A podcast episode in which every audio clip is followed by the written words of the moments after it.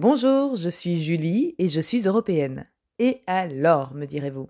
C'est vrai, qu'est-ce que cela change à ma vie d'être citoyenne européenne? Avez-vous déjà été victime en ligne d'une vente de produits contrefaits, de manipulation, de désinformation ou pire encore, confronté voire choqué par des images pédophiles ou des messages haineux conduisant parfois à un appel au meurtre? Souvenez-vous de l'assassinat du professeur d'histoire Samuel Paty suite à une campagne de haine menée sur Internet. Pour éviter ce type de dérive sur la toile, menant parfois à des cauchemars dans la réalité, l'Europe a décidé de mettre de l'ordre dans la jungle d'Internet, en imposant de nouvelles règles pour supprimer les zones de non-droit et les abus.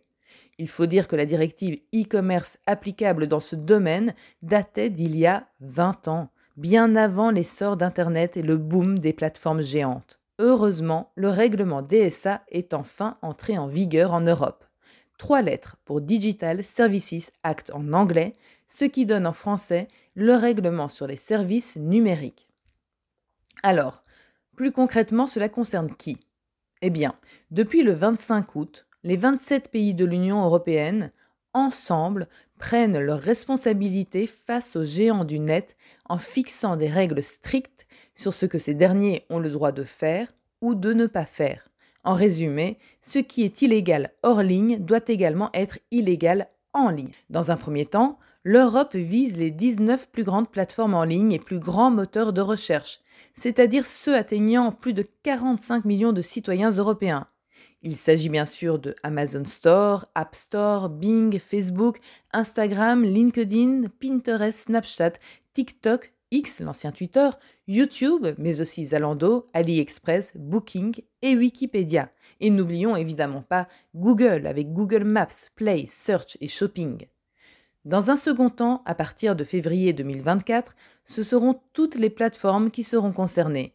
L'Europe leur a laissé plus de temps pour se conformer aux nouvelles règles. Il faut dire que tout le monde n'a pas les moyens de Meta, la maison mère des réseaux sociaux Facebook et Instagram, qui a déclaré avoir créé 1000 postes pour respecter le règlement DSA. Il y a de quoi être motivé vu qu'en cas de non-respect de ces règles, les fournisseurs de services en ligne devront payer des amendes allant jusqu'à 6% de leur chiffre d'affaires mondial. Et en cas de récidive, le fournisseur pourrait être banni en Europe. Je ne peux vous citer ici, par manque de temps, toutes ces nouvelles règles. Je me concentrerai donc sur ce qui va changer dans notre quotidien de citoyens européens sur Internet. Pour nous permettre de dénoncer facilement un contenu illicite, les plateformes doivent désormais proposer un outil accessible, tel que par exemple un bouton clairement identifié. Elles devront aussi supprimer ces contenus en cas de plainte. Il ne sera plus possible de cibler les mineurs dans les publicités. C'est-à-dire que si votre ado a fait une recherche sur la nouvelle trottinette à la mode, il ne sera pas soumis à la tentation par de nombreuses publicités en rapport avec sa recherche. La publicité sera également interdite si elle se base sur des données sensibles telles que les opinions politiques, la religion ou l'orientation sexuelle, sauf consentement explicite.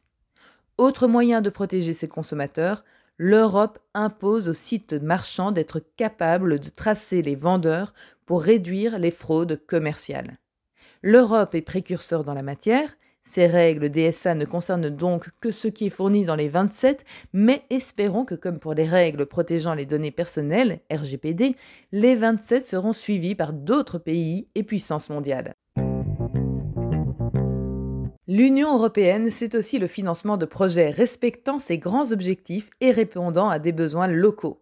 Alors, je tourne la roulette des projets rendus possibles grâce à de l'argent européen et hop, direction la Seine maritime où la restauration du site antique de Lillebonne a été menée grâce à un chantier d'insertion composé de personnes en difficulté, avec un budget de 190 000 euros que financé à moitié par le Fonds social européen.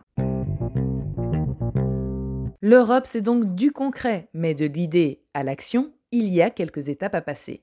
Ce qui est discuté aujourd'hui par nos représentants européens, que nous élisons tous les cinq ans, pourrait bientôt se concrétiser si toutes les institutions européennes se mettent d'accord. Alors pour le moment, on parle de quoi au Parlement européen?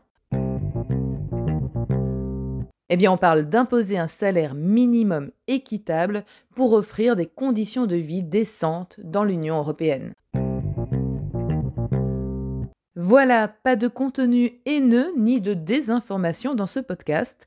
Alors je vous invite à lui mettre des cœurs, des étoiles sur votre plateforme d'écoute préférée et à le recommander à un maximum de personnes autour de vous. Je vous remercie de m'avoir écouté jusqu'au bout et je vous donne rendez-vous la semaine prochaine pour parler d'Europe concrètement.